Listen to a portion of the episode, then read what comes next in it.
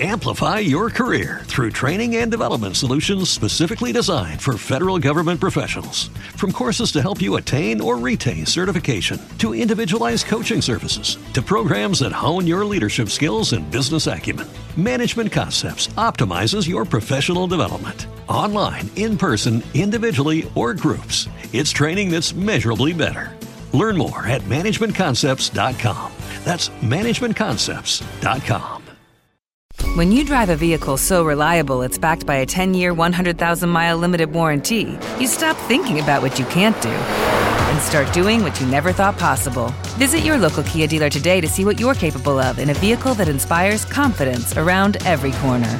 Kia, movement that inspires. Call 800 333 4KIA for details. Always drive safely. Limited inventory available. Warranties include 10 year 100,000 mile powertrain and 5 year 60,000 mile basic. Warranties are limited. See retailer for details. Buenos días, Madre Esfera. Buenos días, Buenos días, Madre Esfera. Hola amigos, bienvenidos un día más al podcast de la comunidad de creadores de contenido sobre crianza en castellano, la comunidad de Madre Esfera.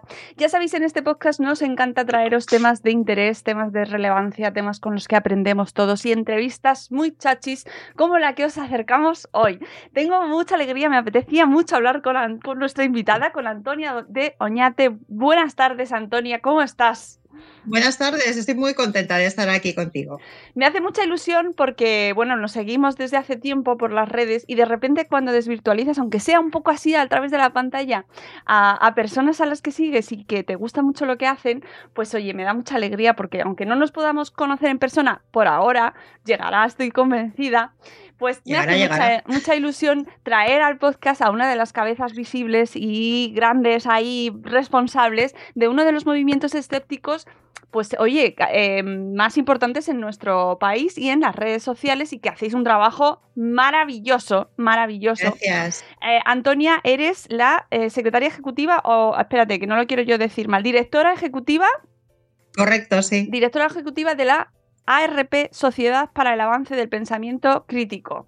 Toma ya. Eso es, eso es, sí, es un nombre largo, lo siento. Sí, bueno, es, eh, me tengo que poner la chuleta siempre porque entre, entre vosotros, la Sociedad para el Avance del Pensamiento Crítico y luego nuestros compañeros de la Asociación para la Protección del, del Paciente frente a las pseudoterapias, Es verdad. vivo, vivo sin vivir en mí, entre la EPTP y la RP. Es un trabalenguas, es un buen trabalenguas. Oye, nombres fáciles todos, por favor. Por favor, no, no, está claro, está claro que cuando esto del naming que, que dicen ahora no estaba muy de moda, cuando pusimos los nombres, ¿no? ¿Verdad? Vamos a poner un nombre sencillito, venga, vamos. Escépticos, vamos a dejarlo en escépticos y ya Exactamente. está. En escépticos los encontráis. Cuéntame un poco qué es esto de la Sociedad para el Avance del Pensamiento Crítico, Antonia. Pues como bien has dicho, el nombre comienza con unas misteriosas siglas que son ARP y que significan asociación, no, ah, perdón, alternativa racional a las pseudociencias, porque nació para eso, nació con un conjunto de científicos, algunos de ellos de la entidad de Manuel Toaria, que decían, mira, eh, no puede ser, la televisión la tenemos comida en franjas además horarias de alta audiencia por gente que dice que los espíritus se les manifiestan a través de grabaciones. Eh, eh, las radios tienen programas de alta audiencia en los que se está comunicando al público cosas que son verdaderamente disparatadas, tanto de historia, de arqueología, astronomía, en fin, todo cosas que no tenían eh, ningún fuste y que siguen sin tener ningún fuste intelectual y ellos eh, como personas muy eh, implicadas en el trabajo de la comunicación científica querían hacer algo y organizaron la, esta sociedad, la, la alternativa racional a la pseudociencia. De hecho, yo creo que resume muy bien qué era lo que se pretendía hacer, que era darle a la sociedad unos instrumentos intelectuales que les permitieran contrastar y comparar con las cosas que se estaban diciendo. Claro, eh, hasta cierto punto eh, era muy optimista porque nosotros somos muy pocos, tenemos muy pocos medios, no disponemos de programas de alta audiencia en, en horarios altísimos, mientras que sí hemos visto cómo eh, en horarios importantísimos de televisión, yo recuerdo el, el- un programa se llamaba algo así como El Mundo Encantado o algo similar, que era de, de JJ Benítez a una hora de alta audiencia en, una, en un año no tan remoto como 2004, 2005, creo, creo recordar, ¿no? Y, y qué decirte, en mi infancia, como el programa de Jiménez del Oso, tenía unas audiencias de, pero de millones de españoles, porque solamente había una televisión, con lo cual todos veíamos la misma, y además a un horario en el que estaban todas las familias reunidas. Digo lo de las familias porque recuerdo perfectamente cómo mi padre siempre nos ponía el subtítulo cada vez que hablaba Jiménez del Oso, porque mi padre estaba al lado. Mentira, todo eso es un embuste, ¿Ah, pero, sí? pero qué locura es esta. Con lo cual siempre veías el programa con el subtítulo de mi padre. Bueno, qué bueno que tu padre ya era un escéptico de pro. En casa todos, en casa, en casa absolutamente todos. Mi, mi, familia materna es una familia de origen humilde. Te puedo decir que mi abuelo se dejaba el dinero que no tenía en visitar a los médicos con los hijos y no en llevarlos a los curanderos, como era estilo hacerlo en personas de su condición en aquella época y en la, en la España, en la zona de España donde le tocó vivir. Pues mi abuelo lo rechazaba por completo, decía que aquello era un horror y un, y un disparate. Ya te digo, se dejaba el dinero que no tenía en visitar a los médicos. ¿Cómo, cuéntame tu historia y cómo llegas a, a, este cargo dentro de, de, ARP, de esta sociedad. Bueno, yo hacía tiempo que, que, yo todo esto coincide un poco con, con el arranque del Internet 2.0, fíjate si ha, si ha, llovido desde entonces, ¿no? Los primeros blogs y tal. Empiezas a visitar blogs que te resultan interesantes, conoces a algunas personas que hacen unas aportaciones muy, muy racionales y muy interesantes y ves que efectivamente contrastando con un mundo en el que los periódicos están llenos de horóscopos y cosas por el estilo, ¿no? Eh, es muy interesante contar con esa otra voz. Y yo decía, jolín, pues me, me gustaría unirme a ellos, porque yo sí tengo mentalidad eh, no sé si es muy típico español y a lo mejor es más típico de otros países, no lo sé. Eh, yo sí tengo la mentalidad de que cuando algo te interesa de verdad y hay una causa en la que crees, es bueno aportar tu tiempo, tu experiencia y tu trabajo y hacerlo gratuitamente como forma, digamos, de apoyar esa pelea, ¿no? Y yo estaba buscando alguna manera de hacerlo y este aquí, que de repente ARP Sociedad para el Avance del Pensamiento Crítico hace el primer Escépticos en el Paz en Madrid. Con lo cual, allí que me fui volando, claro. allí que me fui volando y en ese mismo momento pedí el formulario para inscribirme y desde entonces. Y cuando yo estoy en los sitios me gusta implicarme, implicarme hasta donde puedo llegar. Ahora, eh, afortunadamente, es que dispongo de tiempo suficiente como para encargarme de algunas cosas dentro de la organización y, y, bueno, pues mis compañeros me han dado la oportunidad de estar ahí trabajando en esto, con lo cual estoy muy realmente contenta.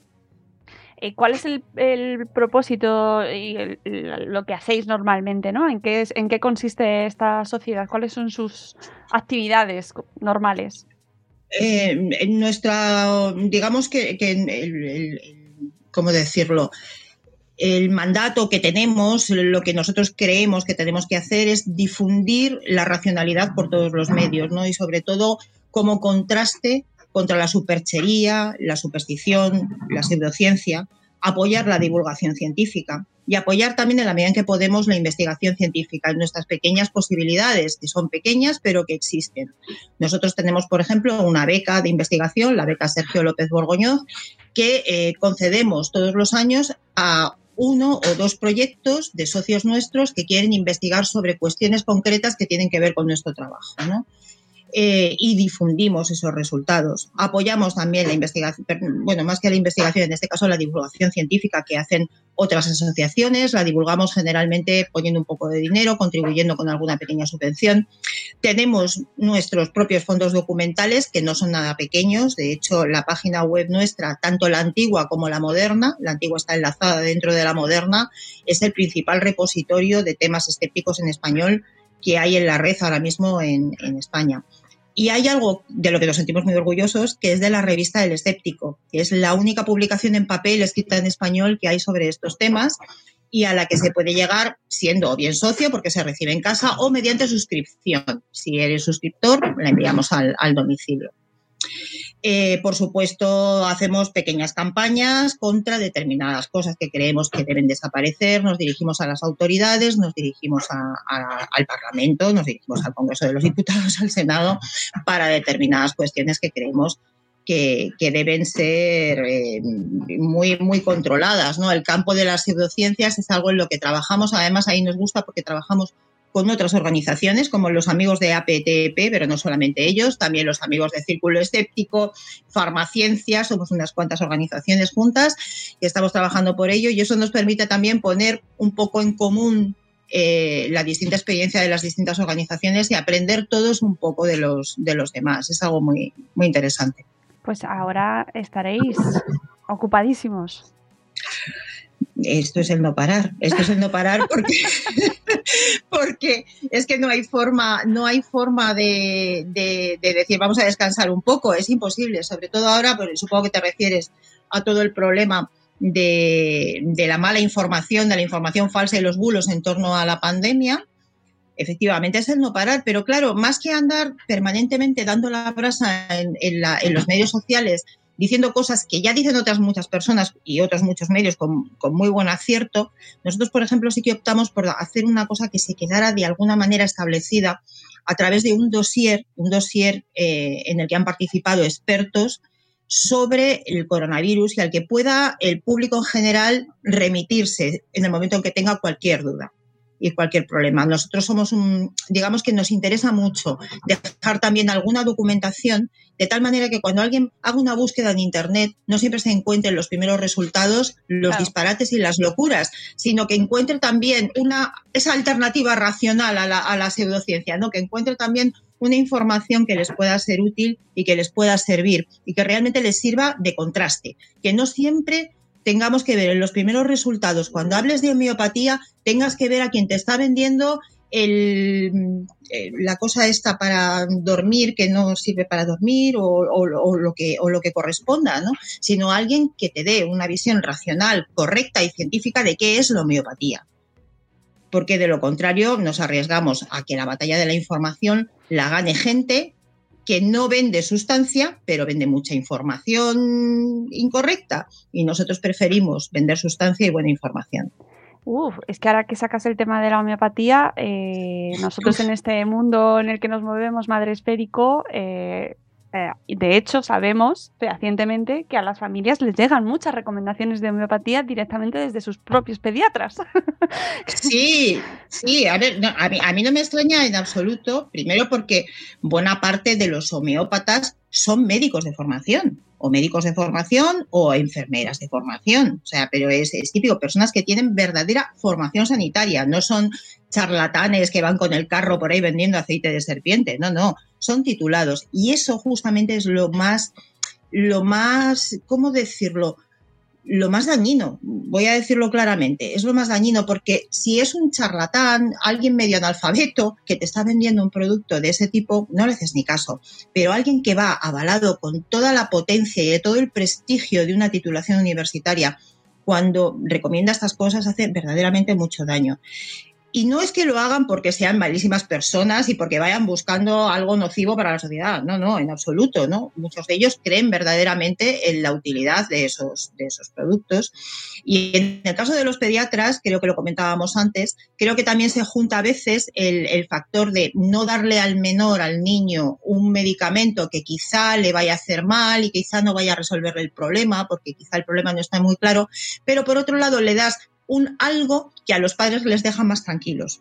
Eso es, eso es un efecto placebo del libro. Sí, sí, sí, sí, Y además te lo dicen así, directamente, bueno... Mal no le va a hacer, claro, mal no le va a hacer. Podemos probar podemos probar.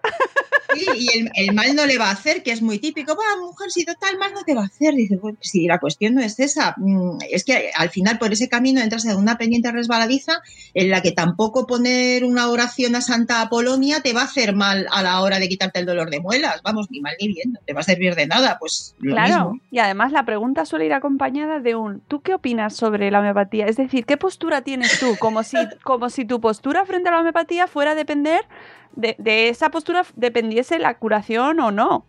Efectivamente, porque eh, no, no, hay que, no hay que ser muy inteligente ni que saber mucho para darse cuenta de que las personas que consideran que tomando homeopatía mejoran es porque realmente creen que esa homeopatía tiene efectos benéficos. Eso es, vamos a lo mismo, es un efecto placebo de libro. También existen los efectos nocebos, la gente que se siente perjudicada porque toma algo y cree firmemente que ese algo le va a ser nocivo y le va a hacer mal. Pues lo mismo ocurre con el efecto placebo, que es la inversa. Claro, no te preguntan cuando vas al médico, no te preguntan, ¿qué opinas del paracetamol? ¿Qué crees? ¿Cuál es tu, cómo tu, tu energía hacia el paracetamol. ¿Te va? ¿Te va? ¿Lo ves bien? Y, mira que yo con estas cosas me río mucho, pero yo siempre le digo a, mis médicos de familia que a mí las batas blancas me hacen efectos placebo. Es decir, yo entro en una consulta, pero yo lo sé perfectamente. Es decir, yo entro en una consulta médica y salgo mejor. Y es porque de alguna manera estar con el médico y hablar con el médico a mí me tranquiliza, me hace sentir mejor. Y bueno, salgo con la impresión de que voy a ir a mejor, que me voy a mejorar, que me voy a encontrar bien. Pero yo eso lo sé perfectamente, es una cosa que tengo racionalizada desde hace muchos años. Siempre digo lo mismo, digo, es que estoy hablando contigo y tú no te lo creerás, digo, pero esto es un efecto placebo, es que a mí me sienta bien hablar con los médicos. Pues imagínate una persona que verdaderamente tenga la confianza en que un producto homeopático le va a hacer bien, si encima le pasa como a mí, que los médicos le tranquilizan y le dan efecto placebo, pues, pues creerá cualquier cosa. Claro, claro, que hay que cambiar esa energía hacia tu recuperación, que puedes, puedes curarte, puedes curarte, claro que sí, claro, encima te lo dicen a, tus a unos padres que quieren lo mejor para su hijo, pues claro, ¿cómo no vas a querer lo mejor, no? Y encima, si le evitas, si le evitas a lo mejor algo que sea más agresivo, un tratamiento más agresivo, a lo mejor de una manera física o concreta, y le das las pastillitas, pues oye, y es que además muchas, muchas cosas que les pasan a los niños además son, no tienen, no tienen cura, es decir, no, no es algo que te vayan a dar un, administrar un tratamiento y se les vaya a pasar. Una bronquiolitis, por ejemplo, pues es que no, no se arregla con un conjunto de pastillas ni con un tratamiento médico en el que te prescriban determinadas cosas, es que no funciona así.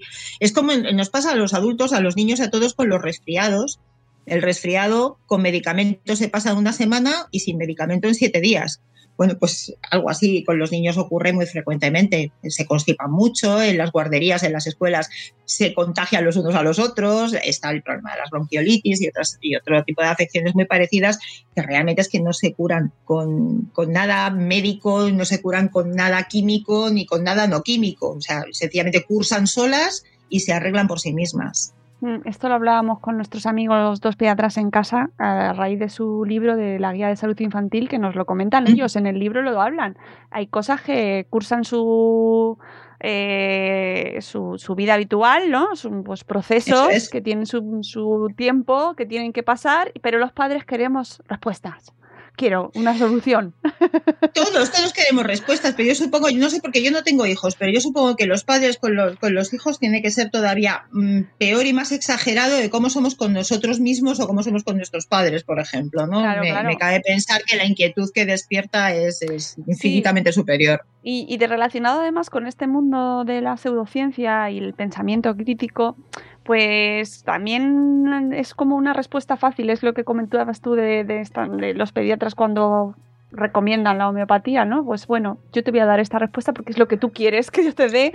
Tú quieres una respuesta, pues te la doy. Al final es lo que estamos pidiendo un poco. Y además está muy relacionado con lo que hablábamos con Carlos, Carlos Sanz Andrea el otro día, ah, eh, a raíz de las constelaciones familiares, ¿no? Y de cómo en muchas ocasiones les pedimos a los psicólogos algo que nos da, dame algo, dame una solución, cuando a lo mejor ellos no es lo que nos tienen que dar, ¿no? La solución la tenemos que encontrar nosotros. Fue interesantísima la entrevista que le hiciste a Carlos, me gustó muchísimo. Y bueno, Carlos, por supuesto, estuvo fantástico como siempre, es un profesional como la copa de un pino y una persona que además habla con una claridad meridiana. Y yo creo que en estos temas además vale la pena ser, ser muy claro. Es que los seres humanos nos encanta, de verdad, nos encanta creer en, milagros, nos encanta creer en soluciones eh, disponibles, fácil y, y, baratas, ¿no? Es que el mundo me temo que es muchísimo más complicado que todo eso. Y de alguna manera es como si no estuviéramos preparados a, ser más despiadados en nuestra visión del mundo, ¿no? Y, nos gustará creer en, que todo se puede arreglar, en que las cosas se resuelven fácilmente, o en que todo tiene una respuesta, o en que si deseas las cosas muy fuerte, muy fuerte, muy fuerte, muy fuerte, las consigues. el mundo no es así, lamentablemente. Eh, ¿La homeopatía es una de las cuestiones con las que más os encontráis desde la sociedad o cuáles son los fenómenos que más lata os dan? La verdad es que como lata todos, o sea, porque si te pones a hablar de cuestiones de salud, están omnipresentes ahora mismo en cualquier sitio donde, donde lo veas, ¿no? Pero no es solamente eso. Fíjate que con todo lo terrible que es eh, las cuestiones que tienen que ver con la salud, hay algún fenómeno que es muy, muy preocupante, o yo entiendo que es de, de extrema preocupación, que son las teorías de la conspiración unas teorías de la conspiración que se están metiendo por todas partes, que afectan no solamente al campo de la salud, afectan al campo de la política, al campo de las relaciones sociales y, que pueden llegar a ser terribles. Es que no hace mucho hemos escuchado a alguien decir en público en una manifestación que la culpa de todo es de los judíos. Sí, sí, sí, eso... Mm. Es que, y yo estoy leyendo ahora mismo un libro maravilloso es un, estudio magnífico sobre eh, los protocolos de los sabios de Sion, que se titula Una historia infame, del profesor Cruz Mundet, y te puedo asegurar que cuando escuché los judíos tienen la culpa de todo, es que, es que estaba, estaba leyendo los protocolos de los sabios de Sion. Es algo que me, me resulta especialmente inquietante, sobre todo porque estamos viendo manipulaciones grandes a grandes niveles algunas de ellas tan absurdas como las que han dado lugar a la campaña previa al Brexit, por ejemplo. Es decir, son cosas que tienen repercusión, que tienen muchísima importancia. Es cierto que siempre estamos hablando de, cuestiones de, de, pseudoterapias, de pseudomedicinas, que son importantísimas, pero me gustaría también que prestáramos mucha atención a estas otras cuestiones que tienen que ver con las falsas noticias, el colar bulos, el hacer derivar por todas las redes sociales hechos incomprobados que son generalmente muy lesivos y muy dañinos para los intereses y para el honor incluso y la y, el buen nombre de terceros. Ya te digo, lo de los judíos a mí es algo que me ha dejado personalmente perpleja, como yo, yo no creí volver a escuchar en público una cosa así a estas alturas. No, no creí que esto se pudiera decir. Además, es que lo dice una chica muy joven. Antonia, es que mm, ¿En qué cabeza cabe? O sea, ¿qué estamos haciendo mal? Yo estoy horrorizada. Yo, yo estoy horrorizada. Bueno, todos, todos lo hacemos mal como sociedad porque las sociedades no somos perfectas, obviamente, ¿no? Y por mucho que hagamos eh, votos por una educación que sea respetuosa, inclusiva, respetuosa de los derechos humanos, etcétera, no podemos pretender que, que todos los componentes de la sociedad capten esos elementos, ni podemos aspirar a sociedades perfectas. Eso sería, por otro lado, un pensamiento utópico muy poco realista, no, no, no lo creo, ¿no?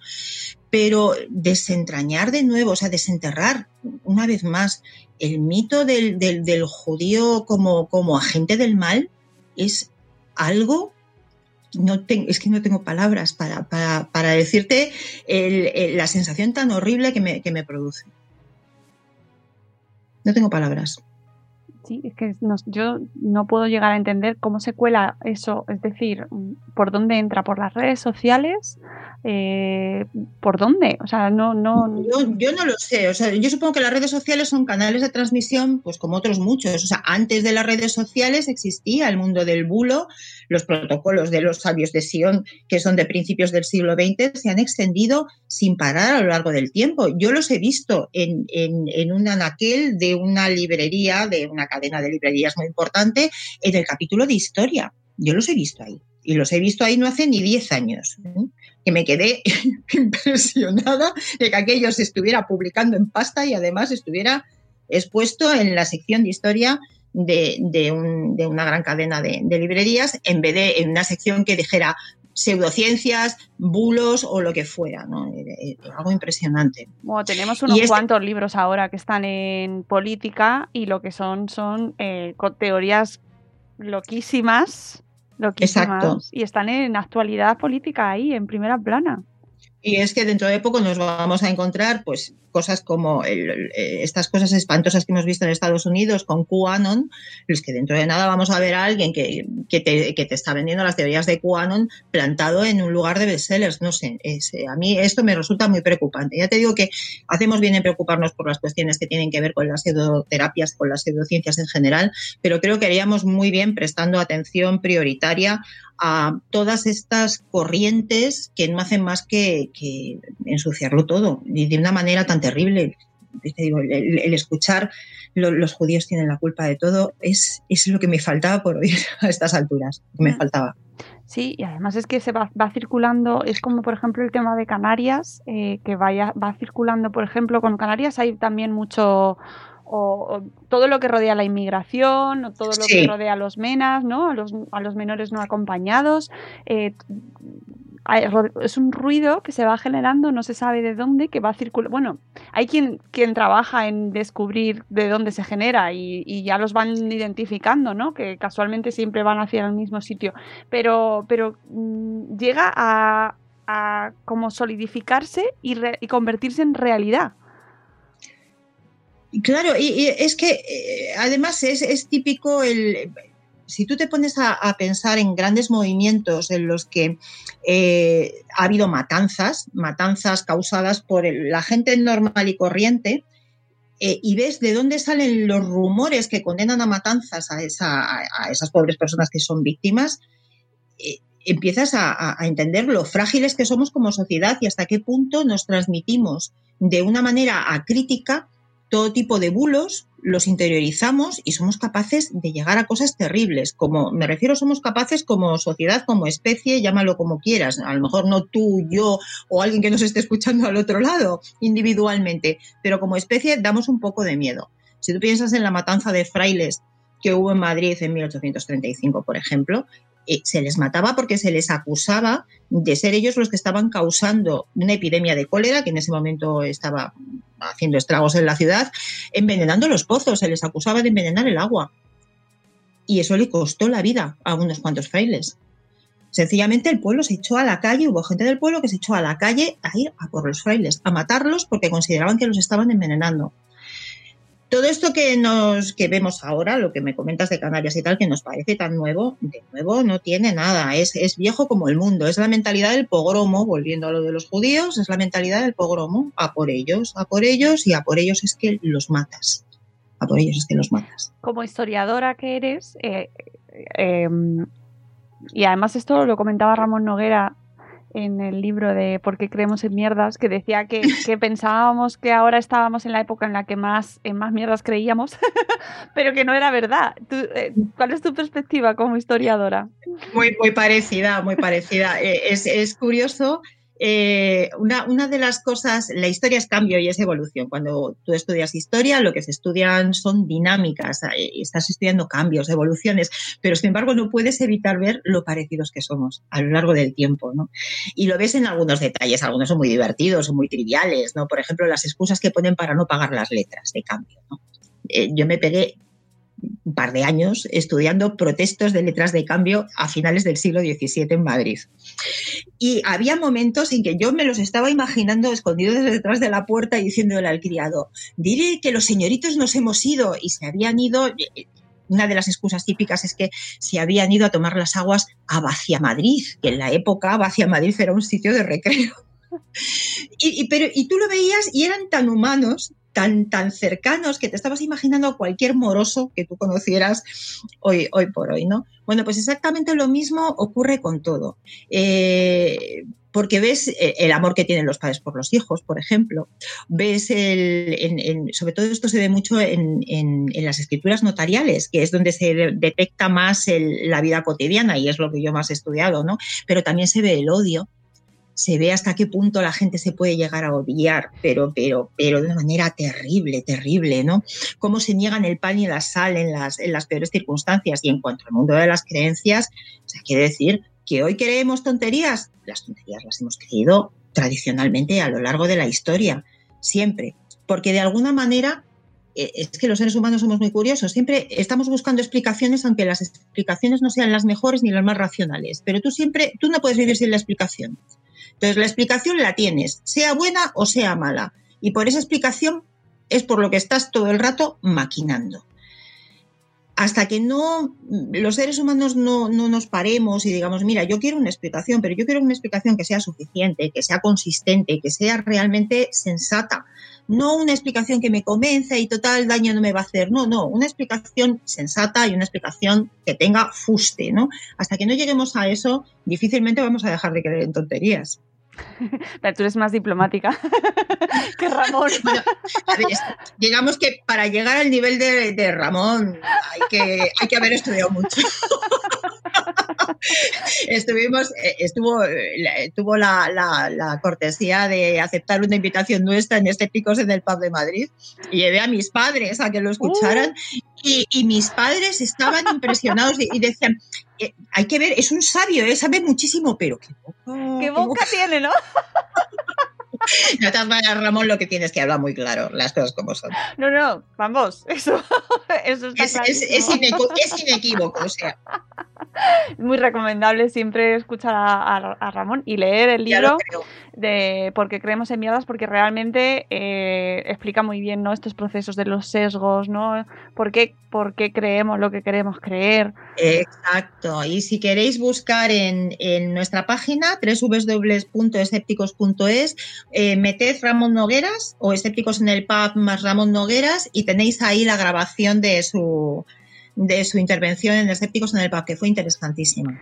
Oye, dentro de la asociación, eh, ¿qué ha sido lo más, pues esto que, que, habéis vivido, que has dicho, por esto estoy yo aquí en esta asociación? Esto, esto porque tenía que estar aquí. Pues me costaría ahora mismo trabajo, fíjate, porque ha habido unas cuantas. Sin embargo, quizá cuando empezamos a vislumbrar la posibilidad de que el plan de pseudociencias de, de, España tirara para adelante, es cuando dices, pues mira, esto, esto vale muchísimo la pena, esto ha valido muchísimo la pena. Pero hay cosas que son más pequeñas, ¿sabes? Por ejemplo, hay veces que, que le protestas a un ayuntamiento porque en un determinado centro cívico están intentando hablar de, qué sé yo, constelaciones familiares, por ejemplo, ¿no? Cosas por el estilo. Y cuando llevas esa información y la lee el responsable y dices, oye, un momento, es que esto que me han contado no tiene nada que ver con lo que me están diciendo estos señores. Entonces se lo piensan dos veces y anulan eso e impiden que en un centro municipal esto pueda llegar a más personas. Entonces, esas pequeñas cosas a veces son incluso más gratificantes, porque parece que no, pero, pero esos, esos granos, esos granos hacen muy buen granero. Hombre, eh, muchísimo. Es como es cuando si estás ahí al, al, oído de las familias a las que le está diciendo la pediatra que le den homeopatía al, al hijo, ¿no? Y estás ahí al ladito y le dices, que no va a servir de nada. que le des agua, dale un vaso de agua que un batido. Oye, y, em, la gente ¿cómo se puede poner en contacto con vosotros? ¿Os hace consultas? ¿Os preguntan, oye, que he visto esto en el ayuntamiento y que esto sí, sí, sí. Sí, frecuentemente lo hacen. Es, es muy fácil. para, para, mí, yo creo que lo más sencillo es entrar en nuestra propia página web, www.escépticos.es, y ahí hay formas ya de entrar en contacto con nosotros. Porque las redes sociales, aunque también las manejamos, eh, quizá tienen una dinámica que no es tan buena para ese tipo de cosas, ¿sabes? Y es más adecuado y da más reposo y más posibilidad de leer mejor las cosas a través del correo electrónico, que es consultas. Pero si entran en la página web, de paso la leen un poco, si hacen una búsqueda, a lo mejor pueden encontrar alguna respuesta, alguna pregunta que tengan y siempre es interesante. También nuestra, nuestras revistas, aunque son en papel, están disponibles también en versión electrónica en la página. Y yo creo que nuestras revistas son verdaderamente valiosas, tienen unos contenidos muy interesantes. Em, en las redes ah, difundís, divulgáis mucho contenido, divulgáis todo lo que vais encontrando, eventos, proyectos, ¿no? programas. Cierto, sí. Eh, ¿Tenéis confrontación directa con.? Porque sí que veo gente que la tiene, eh, tenemos compañeros divulgadores que sí que se enfrentan ahí de manera diaria a, bueno, pues a gente que divulga en el sentido contrario. ¿Vosotros qué postura tenéis en redes? Porque me parece muy interesante cómo confrontas otras actitudes. Nosotros en, redes intentamos no entrar en confrontación a menos que sea absolutamente inevitable. Es decir, que nos hayamos encontrado algo tan tremendo, tan tremendo y tan palmario y tan apoyado por alguna institución pública que es que ya no te queda más remedio que hablar. No es que nos parezca mal ser eh, combativo en las redes, no, no, en absoluto, cada uno sabe lo que tiene que hacer. Lo que pasa es que nuestro perfil es más de divulgación y de información que de, que de, que de, bueno, pues que de buscar ese enfrentamiento o de meterse en enfrentamiento. No lo rehuimos, ¿eh? es decir, hay momentos en que ha habido que hacerlo y ha habido que hacerlo. No ha quedado otra. Cuando tú estás viendo que un ayuntamiento va a ceder un espacio público para que te divulguen, yo que sé, agricultura biodinámica, y dices, pero por favor, que lo que me estás vendiendo y lo que me, lo que me estás haciendo es emplear un medio público para que unas personas digan que si plantas no sé qué semilla cuando Júpiter está en el tránsito a no sé dónde, o sea, astrología pura y dura, eso no puede ser, o sea, eso no hace ni mejor ni peor el vino, el trigo o lo que sea. No, eh, es muy bueno que la gente, el público en general, no sea inducido a error por aquellos que deberían justamente velar al máximo para que esos errores no se produzcan. Y ahí las instituciones y instituciones como las universidades también, por supuesto, e incluso lo que te decía antes, el valor del título de un médico, por favor, o sea, cuando un médico divulga pseudociencia hace un daño tremendo, porque el prestigio de su título está avalando manifestaciones que son absolutamente ridículas, absurdas y que incluso pueden llegar a ser nocivas. Entonces, todo eso es lo que, lo que hay que controlar. Y desde luego, si nosotros advertimos algo en ese sentido, entendemos que no nos queda más remedio que advertir a quien sea que eso que está haciendo tiene que dejar de hacerlo porque el prestigio de un ayuntamiento, de una institución pública, de una universidad, no puede ponerse al prestigio de la superstición o de la superchería. Sí, pero sí que existe muchos casos de universidades que dan másters de pues acupuntura, por ejemplo, técnicas milenarias y. Espera, que te voy a contar una de abuela cebolleta, ¿vale? Porque ya llevo ya unos cuantos años en, esto. ¿Sabes que en la Universidad de Zaragoza había una cátedra Guarón de homeopatía? Claro. Y digo, la, digo había. Y digo había un conjunto de personas de la universidad, tanto estudiantes como profesores, entre ellos nuestro queridísimo compañero Eustoquio Molina, que era catedrático de la Universidad de Zaragoza, peleó lo que no, pelearon entre todos lo que no está escrito para que aquella vergüenza terminara desapareciendo y efectivamente desapareció. Y de hecho, el máximo premio que nosotros concedemos hoy a nuestros socios, a los que más se distinguen en, la lucha contra la superstición y la superchería, se llama Eustoquio Molina en honor a Eustoquio, que lamentablemente nos dejó hace, hace muy poco tiempo. Claro, pero si directamente desde las propias universidades, se pues como antes con, con la autoridad del médico, están difundiendo ese tipo de máster que Ah, efectivamente, y, por eso vale la pena, mira, ves, esa, fue otra pelea que, valió muchísimo la pena ganar. Eh, mereció mucho la pena ganarla, la verdad.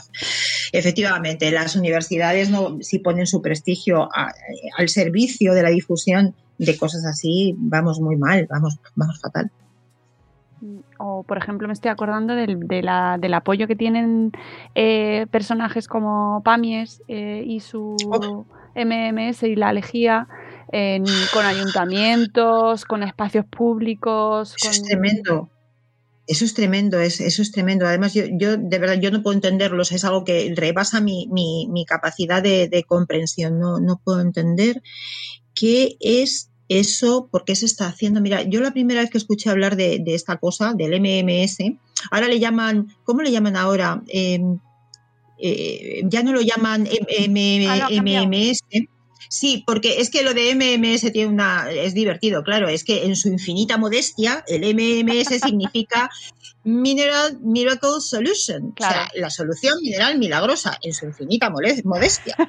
la primera vez que yo oí hablar de esta cosa fue a un chaval galés que se llama Rhys Morgan, que padecía una enfermedad intestinal, entró en un foro de personas que padecían la misma dolencia y se encontró con que estaban difundiendo que este producto era muy útil.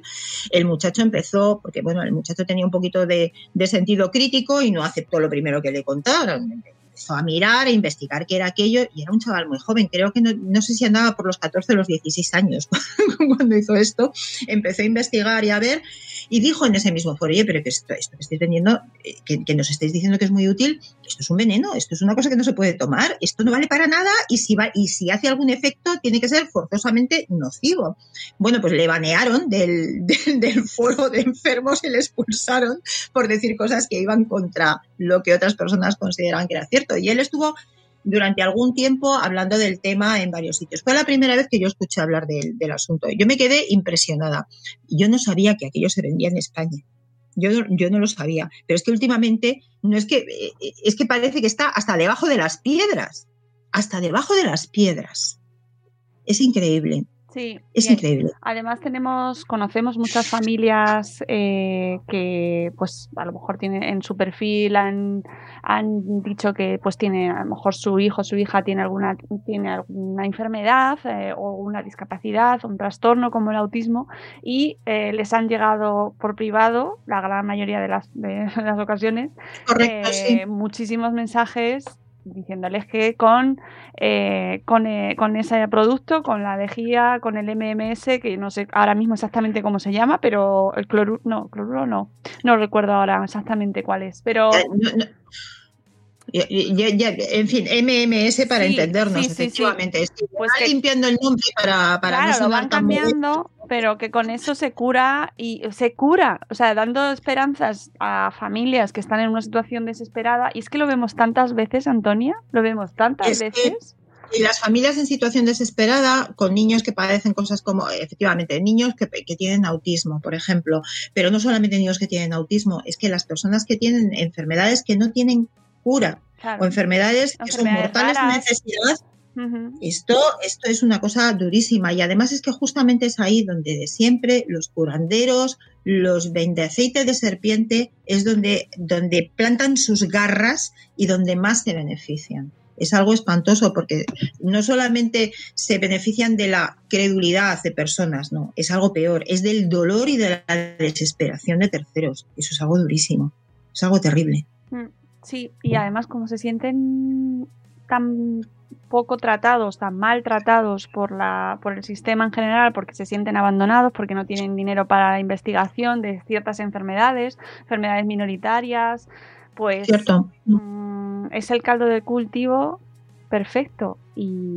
Claro, claro, es que cuanto, eh, efectivamente, una persona que te está cobrando 100, 120, 150 euros la hora tiene todo el tiempo del mundo para escucharte y para hacer contigo, si quieres, un, un crucigrama y lo que sea necesario.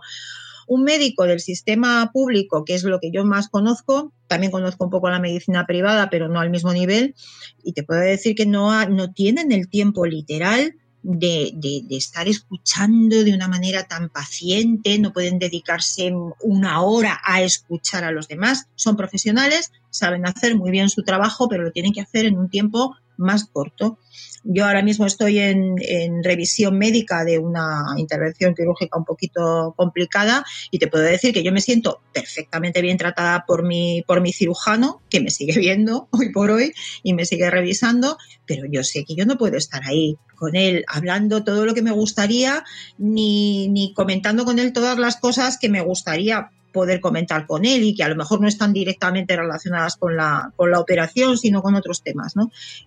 Esto a una persona que por venderte el compuesto este, el MMS, te está cobrando un dineral, tiene todo el tiempo del mundo para ti, claro. Todo el tiempo del mundo, todo el tiempo del mundo que no ha dedicado a estudiar, ese, entre otros, tiene. ¿Mm? Bueno, es que, es que hay tantos factores ahí. ¿Cómo fomentamos, y precisamente ahí, yendo ahí al corazón de vuestra sociedad, cómo fomentamos eh, las ganas de, saber un poco más, de, de, de, de, que ese espíritu crítico sea una cosa muchísimo más extendida? Antonia, a Pues es nivel, que- a nivel general, a nivel global. Ah, Yo creo que al menos hay que hacerse siempre dos o tres preguntas en torno a las cosas, ¿no? O sea, el, el- el cómo y el por qué, al menos el cómo y el por qué y el para qué. Eso hay que tenerlo relativamente claro. No siempre vamos a saber hacer siquiera la buena pregunta, ¿eh? A veces, a veces no somos muy buenos haciéndonos la buena pregunta, pero al menos hay que esforzarse en el sentido de, de ir hacia las buenas preguntas y después tener el suficiente criterio como para saber dónde cogemos la respuesta. Y ese es otro de los grandes problemas que tenemos muchas veces cuando queremos ir a un asunto que no es de nuestra directa competencia, pero queremos entender y saber un poco más. Eh, por eso es tan preocupante cuando las universidades y los expertos son los que están vendiendo cosas que no, que no son correctas, porque efectivamente se está encargando una de esas vías de acceso al conocimiento de quien no es experto de, de esa materia concreta. Pero al menos hacerse unas buenas preguntas y tener el criterio suficiente como para ir a captar la respuesta al mejor sitio posible, eso de entrada. Lo cierto es que eh, es genial, yo no sé, eh, la manía que tenemos de andar buscando explicaciones extrañas y estrambóticas, cuando muchas veces las, las, las explicaciones reales son mucho más increíbles y mucho más divertidas y mucho más interesantes que esas explicaciones cuenteras. Es, es, es impresionante. Yo soy una, una chavala que se formó en su momento viendo a Carl Sagan en Cosmos. Y yo creo que todos los que vimos Cosmos en una etapa crucial de nuestra formación y vimos cómo Carl Sagan nos contaba las cosas y entendimos lo, lo, maravilloso que puede llegar a ser el universo en sí, tal como es, sin necesidad de inventarnos cosas, eh, recibimos una lección difícil de olvidar. Y ojalá, ojalá existieran en los grandes medios de comunicación, en las redes sociales, eh, programas y, y elementos de, de, ese impacto. Ese impacto es fundamental y sin embargo ese impacto apenas lo tenemos en estos días. No, el impacto lo tienen otros programas. Sí. es una lástima. Es que yo, yo pienso, de verdad, no me gusta nada eso de cualquier tiempo pasado fue mejor, porque además no lo creo. Eso del cualquier tiempo pasado fue anterior, como decía el de Luthier, sin duda, pero mejor yo lo pongo siempre muy, muy en entredicho. Sin embargo, hay que reconocer que hay, había en, en, la televisión antigua, cuando teníamos uno o dos canales, teníamos a veces unas cosas a nuestro alcance que eran maravillosas y Cosmos de Carl Sagan era una de ellas. Era una de ellas, es que la comentábamos al día siguiente en los institutos. Oh, vístelo cuando estaba explicando tal y estábamos todos impresionados y lo mirábamos y, y nos pareció una maravilla. Ese impacto de verdad que es, es, yo creo, muy, muy necesario. Pero también sé que la televisión y los medios de ahora no es, no se parece en absoluto, que además eh, hay una dispersión muy grande de público. Enorme, una dispersión enorme de público y que no es, no es nada sencillo. Sí, sí, porque bueno, nosotras estamos ahí en otra generación diferente, pero es verdad que la gente joven parece ser que se está informando por otros canales, ¿no? Y están acudiendo a otras fuentes que a lo mejor nos interesa a, nosotros como divulgadores, a, a, vosotros como asociación, acercaros más a esa gente muchísimo más joven, ¿no? Sí, sí, no, no, no te lo discuto. Lo que ocurre es que eh, también esos medios son medios muy fragmentados. Es decir, aunque parezca que un determinado medio es un medio, no, no es cierto. Son yeah. montones de pequeños canales. Eso tampoco es tan, tan sencillo. Eh, yo creo que antes o después eh, lo que tenemos que procurar entre todos es generar un corpus que sea suficientemente sólido y al que pueda llegar la gran mayoría de la gente de la manera más sencilla posible. Eh, hay que ir a YouTube, a Twitch, a tal, sí, bueno, y, al Parque del Retiro también un domingo por la mañana, si por ir se puede ir a muchos sitios, pero yo creo que lo fundamental es el contenido y que esté disponible, que quien quiera con una simple búsqueda en la red pueda llegar a eso. Con eso yo me conformo, fíjate.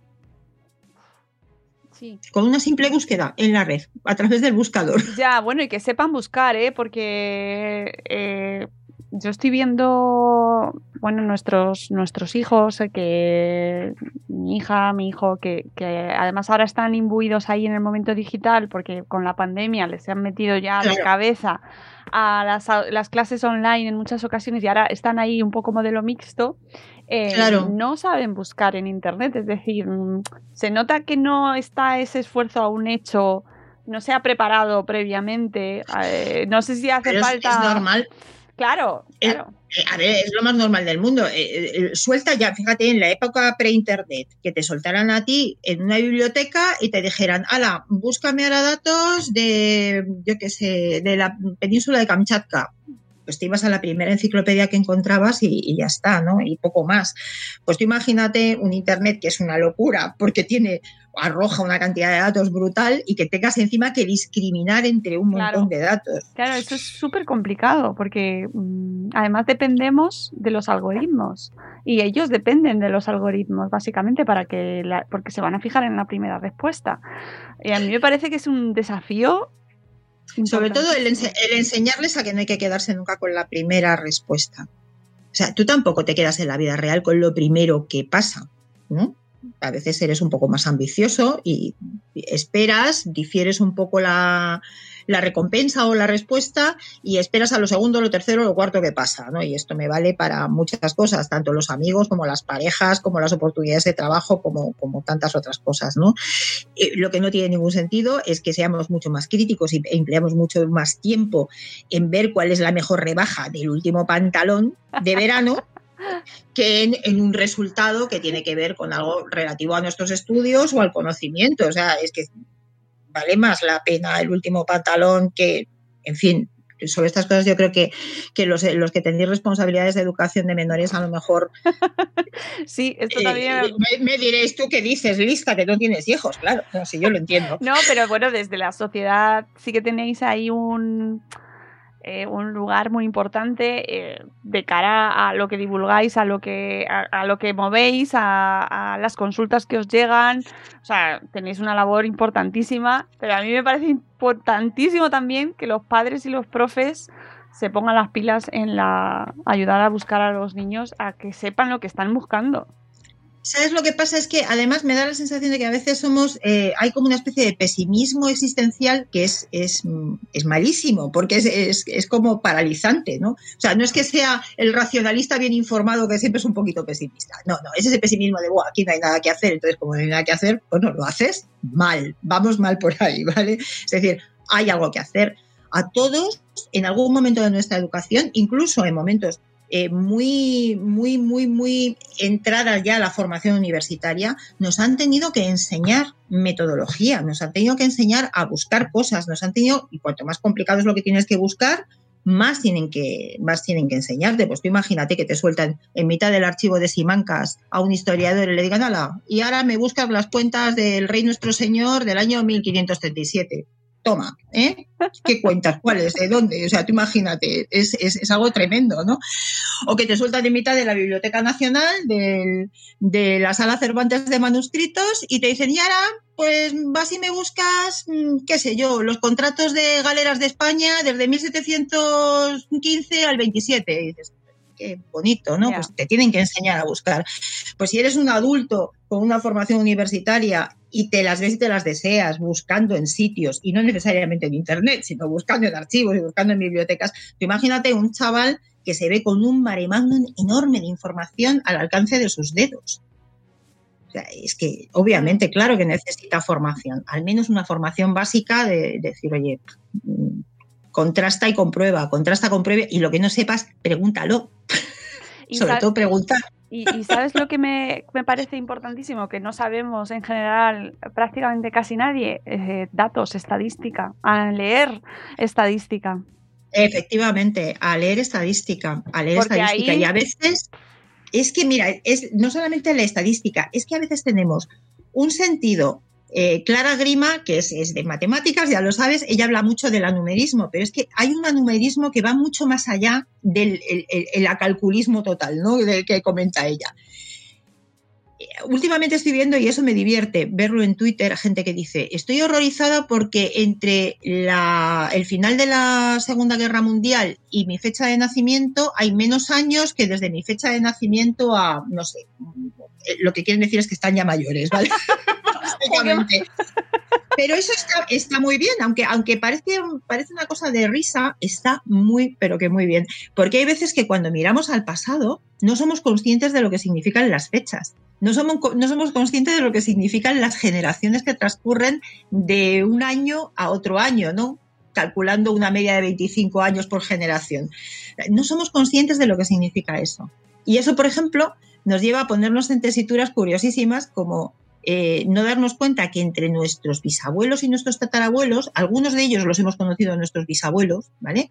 Bueno, pues que la diferencia entre la infancia de mi bisabuela y la mía es abismal, mucho más abismal de lo que fue la diferencia de la infancia de mi bisabuela a la infancia de la bisabuela de la bisabuela de la bisabuela de mi bisabuela, porque lo que hemos tenido ha sido un salto técnico, económico y social brutal en los años que transcurrieron desde la infancia de mi bisabuela hasta la mía.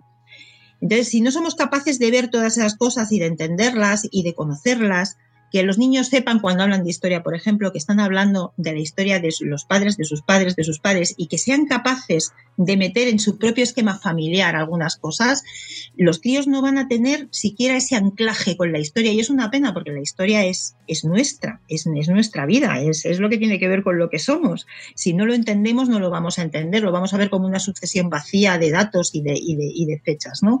Y eso mismo que pasa con la historia, y aquí cada uno habla de lo suyo, yo he venido a hablar de mi libro, pues no, pero me encanta, pasa, ¿eh?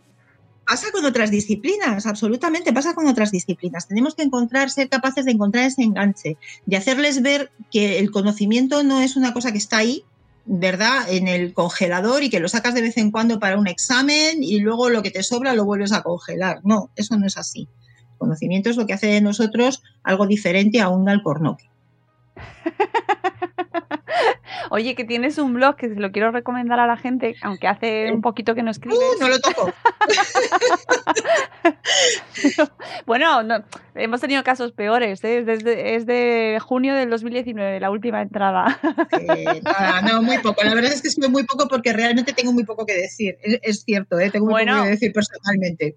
No, no lo creo, no, error. no lo creo en absoluto. Y de hecho, me parecía, mira, es un tema del que no hemos hablado, pero que recomiendo a la gente que se acerque a tu blog porque podemos encontrar temas tan interesantes como, por ejemplo, esta de astrología no es no. Amigos, astrología que está volviendo. Antonia, no sé si lo has Sí. visto, pero las nuevas generaciones están como locas con la astrología. ¿Pero qué os pasa con la astrología? A ver, que, que yo entiendo que los niños y que los adolescentes siempre, a ver, siempre ha habido ahí un que Bueno, los niños pero- y los adolescentes experimentan y hacen cosas. Yo también, de, de- de- yo hacía también unas tonterías de adolescente increíbles, o sea, que, Con amor, contar, o sea, con amor a todos. O sea, no, no, lo digo en serio, quiero decir que yo de adolescente, yo me acuerdo con mis cartas del tarot, echándole las cartas del tarot a mis amigas, ¿vale? Perfectísimamente, pero perfectísimamente. Luego, yo ahora pienso en ello y digo, "Ay, desde luego, Antonio, no Te ha salido el cabeza". ahorcado. Antonia, te ha salido el ahorcado. No, exactamente, la muerte tal. No, bueno, pues yo qué sé, porque es cierto que igual, yo creo que es ese, ese mismo impulso que hace que las películas de terror sean especialmente, el público sea el público adolescente, porque pues debe ser una etapa de nuestro, de nuestro desarrollo en el que estamos pues más propensos a, a- ya no te diría a creernos esas cosas, sino a sufrir con esas cosas, ¿no? A que nos dé un poco de miedo y a meternos en la cama y esas cosas, ¿no? Eso un psicólogo seguro que lo sabe explicar muchísimo mejor que yo y tiene que ver, yo creo, con nuestro, con nuestro propio desarrollo. Así que no me extraña tanto que los chicos mm, pues hagan estas cosas, no me extraña, no me extraña en absoluto, ni que se forren la carpeta con el Bueno, cantante sí. de moda, pues en fin, pues son cosas, eh, son etapas por las que se pasan y, y ya está, no tiene más importancia. Lo suyo es que cuando pasa la adolescencia y uno ya empieza a ser un adulto joven, pero ya, en fin, con atisbos de formación, se desprenda de, de- de todas esas cosas y se termine riendo de ellas, que es lo más sano que se puede hacer. Sí, vas, vas creciendo, pero yo estoy viendo muchos treintañeros y treintañeras eh, dándolo todo con el horóscopo cada día y a ver, por Bueno, favor. Sí, sí, pero no es de ahora, eso no es de ahora tampoco. Eso, eso es súper viejo también, lo de, lo de los horóscopos, los adivinos que no saben adivinar. ¿Tú, tú has visto algún adivino que, que, que adivinara la que nos ha caído en el 2020? No. Exactamente, exactamente, amigos. Yo no quiero quitar ilu- ilusiones, que vosotros creéis en lo que queráis, pero pues sabiendo lo que hay, ¿vale? Como decía aquel que no recuerdo quién era, pero era, era una persona muy sabia, dice, crea usted en lo que quiera, pero no empuje. No, porque además luego me, me resulta muy curioso porque eh, luego queremos eh, que nuestros hijos sean, eh, pues vean la vida ya desde muy pequeñitos. hay que quitarles ya la magia, hay que, hay que decirles las cosas como son, ¿no? Ya se está, se está luchando por quitar ciertos pues, secretos que se cuentan. Es que tengo la puerta abierta y no quiero. Sí, ya, ya, ya, imagino. Pero. Bueno, te, te advierto que yo, yo recuerdo aquello y, y yo, y yo, yo nunca entendí por qué mis padres me habían tomado el pelo. nunca, nunca lo entendí, nunca, nunca. Además es que, bueno, ya lo Como buena comentaremos fuera. Ya lo, no, yo era, yo era muy pequeña, yo tenía como siete años. Y además es que, bueno, ya te comentaré fuera de antena porque aquello pasó de una manera muy, muy, pues, muy de mi casa. Es que somos todos un poco, No, claro, un poco tú- particulares. Claro, claro, si era familia escéptica se lo tomaría con tal, pero a mí me resulta curioso porque al final choca un poco como queremos que- quitar de la infancia la magia y la no y ese mundo infantil y, y sin embargo con 30 40 años seguimos defendiendo que es que soy soy Géminis soy así porque mi, carta astral, ¿sabes? Que, Bueno, ya, pero es que yo creo que muchas veces ese es el equivalente al España yo somos así, señora. Es decir, yo soy así porque sí y ya está, y porque lo dicen los astros, ¿no? Pues bueno, bien, no, no, en fin, sí hay personas que, creen o dicen creer en, estas, en estas cosas, son viejas, lo de la astrología es, una cosa viejísima y lleva fallando estrepitosamente desde la, desde la aurora de los tiempos, pero bueno, ahí, ahí está efectivamente gente que, que lo cree. A mí no me preocupa tanto que haya gente que lo crea, que hombre, no me, gusta que pase, pero bueno, no me preocupa tanto. Me preocupa más que salga en, en periódicos, en medios de comunicación serios. Me preocupa muchísimo más que haya cosas de ese tipo que pudieran llegar a influir en cosas como una selección de personal. Claro. Y eso ocurre, por ejemplo, con esto que llaman la grafología, que son aquellos que presumen de poder adivinar el carácter de las personas a través de los trazos de su escritura y en recursos humanos hay gente que emplea esas llamadas técnicas grafológicas y eso puede afectar a la, igualdad de oportunidades a la hora de conseguir un empleo y ahí la cosa ya deja de tener gracia, ¿verdad? Sí. y, no hemos hablado del tema sectas, pero también es muy importante. Claro, que, yo quiero dedicarle también un programa en concreto a ese tema porque me parece que también está ayudando mucho a la gente joven y a las familias, destroza a las familias absolutamente. Pero, muy bien. pero claro, al final la base de, eso es, es, trabajar ese pensamiento crítico desde que somos muy pequeñitos y para que, oye, pues al final no seamos presa de pensamientos mágicos, de pensamientos sectarios que no son irnos a la selva del Amazonas. No, no, no, no, no, efectivamente. Efectivamente, efectivamente. Muchas veces, además, es que ofrecen anclajes emocionales a personas que por lo que sea se sienten desconectadas y desancladas. O sea, todo ese tema es complejísimo. Tenemos, afortunadamente, en España tenemos muy buenos expertos en la materia. y Yo creo que ya estarás en contacto con alguno. y, la verdad es que vale la pena escucharles porque es, algo muy, es algo aterrador. Sí, sí. Además, tengo muchas ganas de tratarlo porque me parece que y además está, está variando mucho los modelos de secta, la manera de captar a la gente y, me parece que es muy necesario también tratarlo.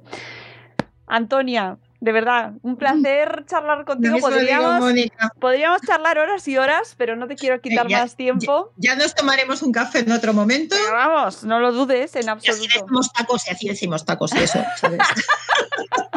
sí, sí, contamos todas las cosas porque, claro, estamos aquí en público y no se pueden ciertas, hay que dejarlas a la, esfera privada. Pero... mucho meternos con Ramón, pero también si nos tiran de la lengua. Hombre, claro que sí. y te quedas tan a gusto. Ramón, que eres muy majo y te queremos mucho, de verdad. Sí, sí, pero él lo hace en público, se desahoga, pero nosotros nos contenemos, que luego nos llaman la atención. sí.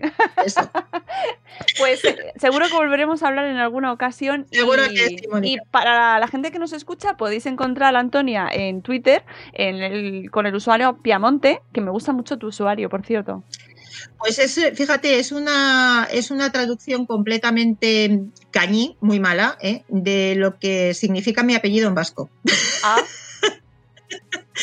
claro, hay, hay quien piensa, todo esto es muy cañí, ¿eh? o sea, porque no, no está totalmente claro. Tengo amigos que son filólogos de euskera y no lo tienen tampoco nada claro, pero tradicionalmente se decía que significaba pie de monte, oñate.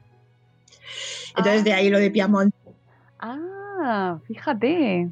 Vale, vale, vale. Pues no pensaba yo que tendría otro, no, no, no, no tiene, no tiene más que eso. Es la, bueno, poner en, en, italiano el, lo que teóricamente, lo que yo pensaba que significaba mi apellido y así se me había dicho y luego después amigos que son muy conocedores del idioma me han dicho, no, Antonia, no, estás equivocada, no está nada claro, bien, pues ya me quedé con el mote de Piamonte, ya no tienes remedio. Pues me gusta mucho y, nada, en Twitter la podéis encontrar y luego, pues por supuesto también en, eh, en la cuenta de escépticos eh, podéis encontrarla ahí trabajando y divulgando y ayudando un montón a, que entre todos, bueno, pues pensemos un poquito ahí con un poquito más de claridad. que además no estamos solos, que tenemos ayuda, que no, que no es solo una cosa individual, que eso es mucho, también es algo que hay que recordar, ¿no? Que hay mucha gente que está trabajando en este tema y que, que vuestra asociación pues hace mucho para, para, darlo a conocer y que se quede como un punto de ahí de, de conexión entre todo el mundo que está trabajando pues por un saber un poquito más pues eso, un poquito más escéptico, un poquito que seamos todos un poco, que nos preguntemos por qué hacemos las cosas y en qué momento, por qué, cuándo, qué quieres. Ojalá, ojalá. ojalá. Y sobre todo, sobre todo que tengamos la, la, lupa escéptica, que es nuestro símbolo, que la tengamos siempre presta Exacto. y dispuesta a controlar y a mirar dos veces las cosas antes de darlas por buenas. Que el 5G no produce nada. que no os pongáis pegatinas en el móvil para eh, luchar contra las redes del mal. Por favor. Eh, las fuerzas del mal. Las fuerzas del mal. No, es, que, es que hay productos, cada día sale uno nuevo, Antonia, que esto es... Eh... Es tremendo, sí, sí, es que hay toda una industria en torno a la credulidad, eso claro. sin duda. Y que no pasa nada, que esto no es un... que, que yo siempre lo digo en los programas, pero que es verdad que to todos caemos en muchas cosas. Todos caemos es... cada día en un montón de cosas es que no, no somos perfectos eh, y por supuesto que podemos llegar a, a, a, vernos, a engañarnos a nosotros mismos o a, en fin, eh, existen también cosas como los sesgos cognitivos que son muy importantes y que yo creo que deberíamos prestarles muchísima atención, si no de manera expresa, de una manera muy clara, desde luego en el, a lo largo del proceso educativo. Exacto. Eso sin duda. Pues eh, ya sabéis, os recomiendo que sigáis a Antonia en Twitter en, eh, y a través de la Asociación de Escépticos y que enhorabuena por el trabajo, que aquí ahí gracias. seguimos apoyando y para y ya, nos veremos seguro muy pronto. Claro que sí. y amigos que nos escucháis, espero que os haya interesado este tema, que os haya planteado ahí dudas, preguntas, que os haya indignado en algún momento. Espero que sí, que ya nos lo contáis en los comentarios y os animo a que visitéis esta web, la la, la, página de la asociación, escépticos.es, que tienen un montón de actividades que comparten todas las la, los proyectos que van eh, pues ayudando y difundiendo, que tienen esta revista, que tienen un grupo de Telegram, donde también un canal de Telegram, de Telegram donde pues de manera pues, periódica van, van publicando también eventos o noticias interesantes. Y que os animo a que os asociéis, que siempre viene bien y que si tenéis ahí esas ganas de hacer algo, no sé qué hacer con mi vida, cómo hago un mundo mejor, pues que os asociéis. Muy bien, muy bien, muy bien dicho, Mónica. Nosotros nos vamos, volveremos en un nuevo episodio de Buenos Días Madre Esfera. Ha sido un placer, Antonia, y hasta luego, Mariano. Adiós. Un saludo.